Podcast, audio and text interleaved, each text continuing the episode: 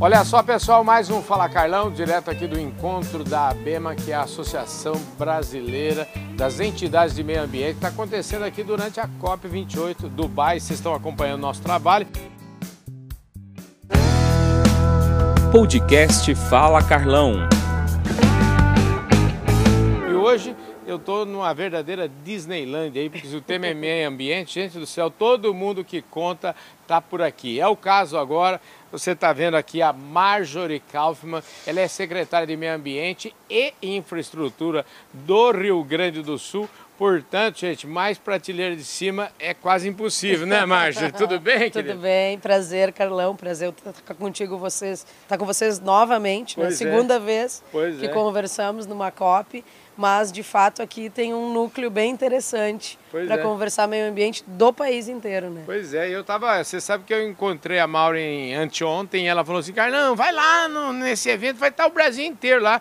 Eu fiz muito bem de ter aceitado esse convite, realmente o Brasil inteiro que que entende de meio ambiente, que entende é, o que, que quer dizer isso, especialmente quando a gente fala num país em desenvolvimento como o Brasil, está aqui. Ô, ô, Marjorie, eu queria saber de você o seguinte, para a gente começar a prosa, duas coisinhas. Eu queria saber o seguinte, qual que é o maior problema e qual que é o maior desafio, o maior, a maior oportunidade que o Rio Grande do Sul tem nesse quesito do meio ambiente?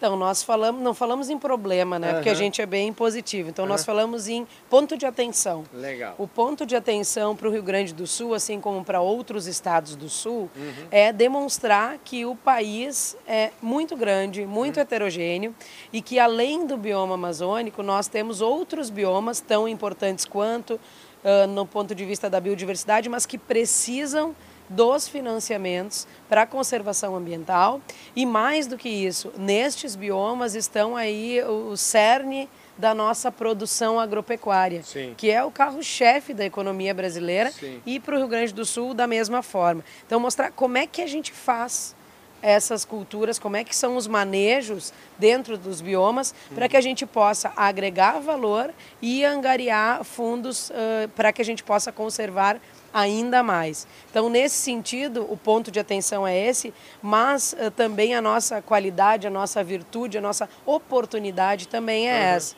que nós estamos verificando cada vez mais espaços que podem ser ocupados por estes biomas, para que a gente mostre a, a, beleza que é o país, né, dentro da sua magnitude ambiental. Eu acho que não existe nenhum outro país que consegue agregar uma diversidade. Hoje aqui nós uh, discutimos as políticas ambientais que são que se aplicam bem, por exemplo, ao Pantanal, ao Cerrado e que talvez para a Mata Atlântica, para o nosso Pampa, não seja exatamente isso. Então acho que, que isso tem que ser levado em conta porque o mundo precisa de alimento, Sim. o Brasil quer produzir este alimento e produz a partir de técnicas ambientais já consolidadas desde 2010 2013, nós uhum. temos a, a técnica de agricultura de baixo carbono, Sim. que lançou novas metas recentemente. Então, isso precisa ser falado muitas vezes para que a gente possa chegar ao nosso mercado consumidor e para que a gente possa angariar fundos para melhorar ainda mais. Pois é, você falou em falado muitas vezes e aí me remete sempre àquele problema da comunicação, né?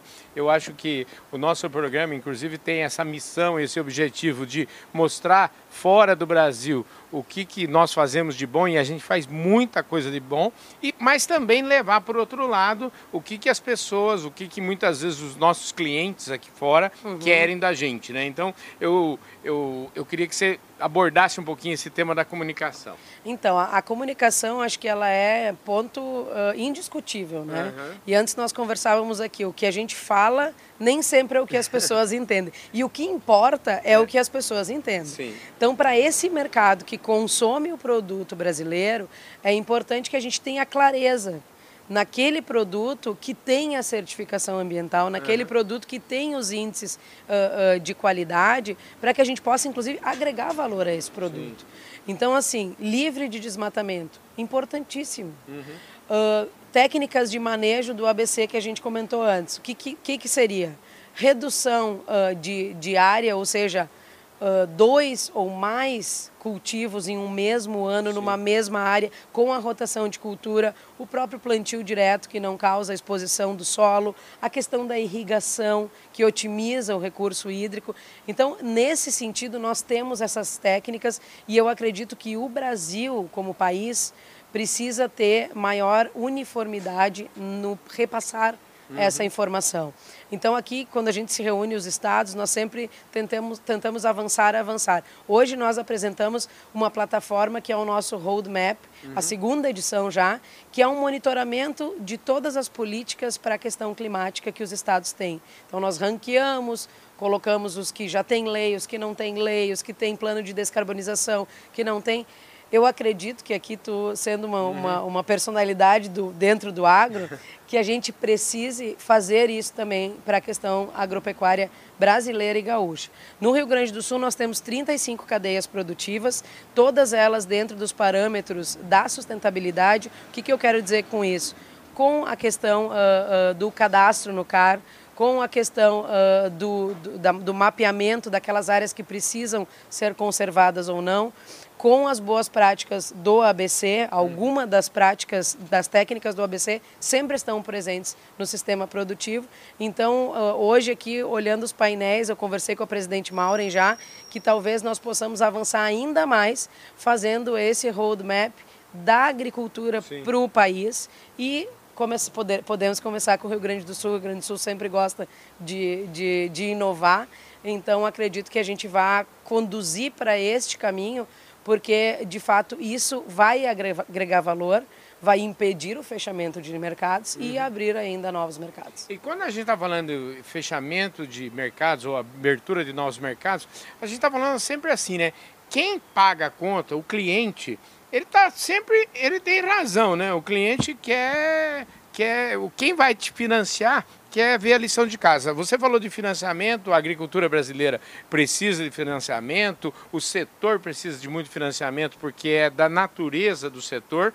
Mas eu fico assim, minha mãe, quando a gente ia pedir dinheiro para ela, a gente pedia dinheiro, mas ela, ela impunha. Condicionava. É condicionável. É o seguinte, te dou mais dinheiro, mas você tem que fazer a lição de casa direitinho. E aí eu pergunto, na, no quesito lição de casa, quais são as, li, as lições de casa ainda por fazer e quais são as lições de casa que você poderia exemplificar aqui para a gente, já feitas e muitas vezes pouco repassadas ou pouco apresentadas para a plateia geral? Eu acho que a lição de casa é a comunicação, uhum. mas a comunicação através de validação científica das Sim. técnicas. Então, uh, o que, que a gente tem que melhorar e muito estamos avançando nesse sentido. Nós falamos muito aqui de ABC, né? Uhum. Então, ABC, eh, lá no Rio Grande do Sul, o primeiro decreto é de 2013. Uhum. A Embrapa uh, do Rio Grande do Sul, ela tem uma série de pesquisas da redução de emissões com a adoção de, de dessas práticas, tanto para o arroz quanto para a pecuária. Uhum. Então tem medição de balanço de emissões que são feitos aí há mais de 5, 6 anos só que não foram validadas, não foram publicadas em uh, anuários uh, científicos, então nós não conseguimos comprovar isso. Uhum. Então eu acho que a, a, lição de casa, e não é uma solicitação do mercado externo, uhum. porque isso vai agregar valor ao produto. Sim, é claro. uma, é uma, uma lição que nós temos que ter, nós temos que validar Uh, dar selo, chancelar essas nossas boas práticas, para a partir daí, quando nós estivermos uh, sendo condicionados ao mercado consumidor, uhum. nós falarmos ah, a nossa carne é de baixo carbono. A nossa soja é produzida a partir de tais e tais técnicas. Então, acho que fica essa missão para nós, enquanto uh, uh, gestores ambientais de conseguir reunir essas práticas. E nós falamos aqui muito de agricultura, uhum. né? Mas uh, por que isso? Porque o Rio Grande do Sul é um estado que tem essa, essa missão, essa importância uh, de conectar o meio ambiente com o agro. E nós estamos trabalhando forte nisso há alguns anos, porque nós entendemos que uh, a comunicação ela tem que começar também internamente. Sim. O agricultor não tem que se sentir excluído da parte ambiental Sim. ou com receio ou com medo da parte ambiental, bem como a parte ambiental não tem que ser opressora daquela fala, daquela, daquele tipo de cultura. Nós tivemos um painel aqui no primeiro dia, no MMA, onde estava uh, representação do estado do Paraná, de Goiás também, da, da Amazônia e, se eu não me engano, de Roraima. E a secretária de Goiás mencionou isso.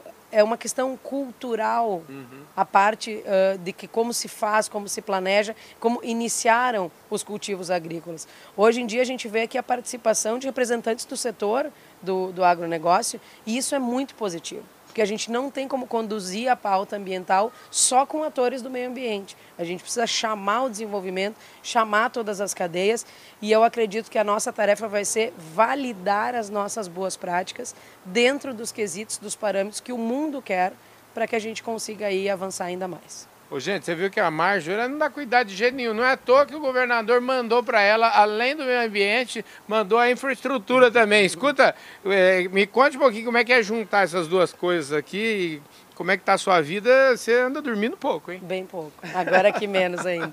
Não, na verdade, qual foi a proposta? A proposta é exatamente no que, como a gente estava falando aqui. Uhum.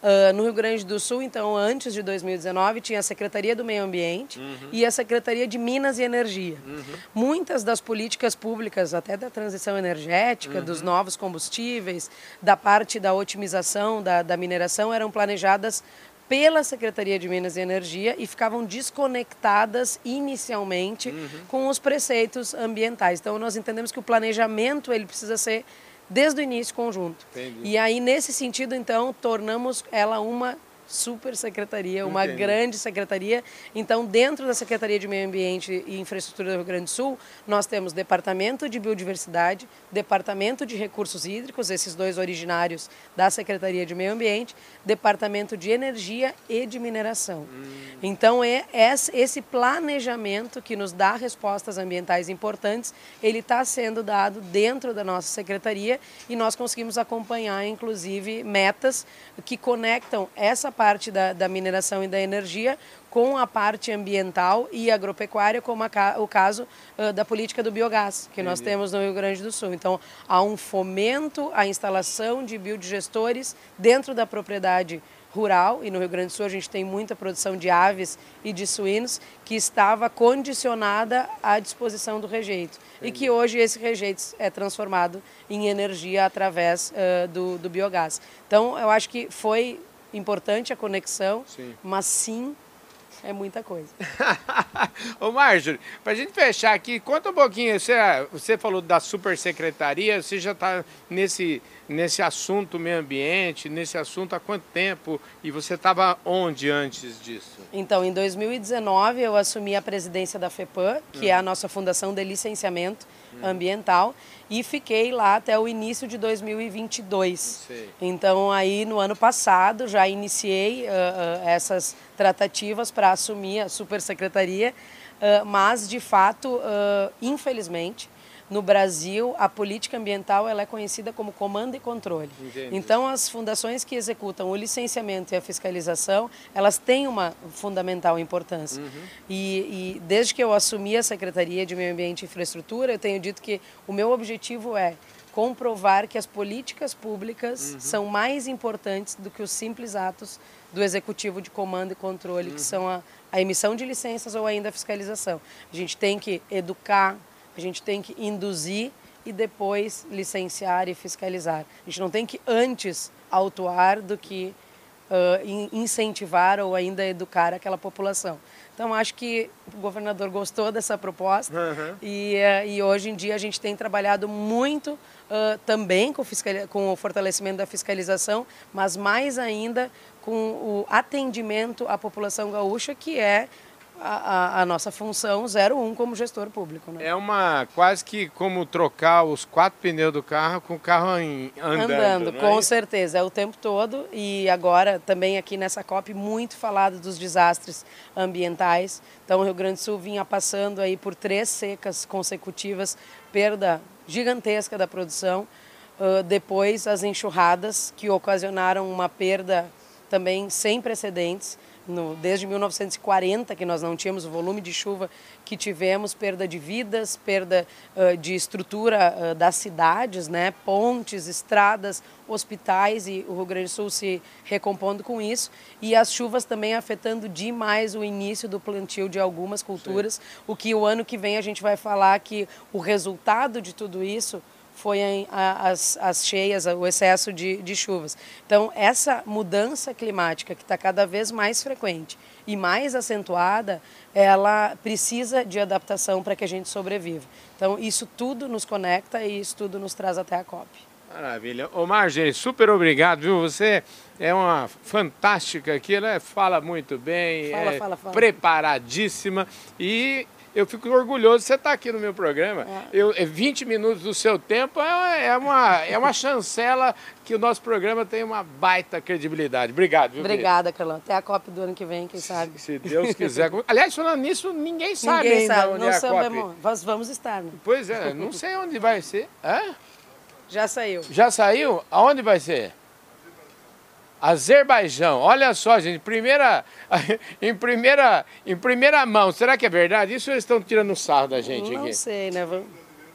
Mas é o seguinte, em qualquer lugar que seja a próxima COP, a gente vai estar lá. E eu quero aproveitar então, já que é assim, vou convidar então vocês para a COP 30, que vai ser lá em Belém. Essa já tem endereço certinho. Vamos estar junto lá. Obrigado, Vamos lá. meu querido. Obrigada, Carol. Eu falei aqui com a Marjorie Kaufmann, que é secretária, ela é super secretária lá do Rio Grande do Sul de Meio Ambiente e Infraestrutura. Um abraço, um abraço para o governador, né? Um abraço para o governador Eduardo Leite. Pois é, o Eduardo Leite, que já teve duas ou três vezes aqui no nosso programa Fala Carlão. Um forte abraço para todos vocês e a gente se vê com certeza no nosso próximo programa.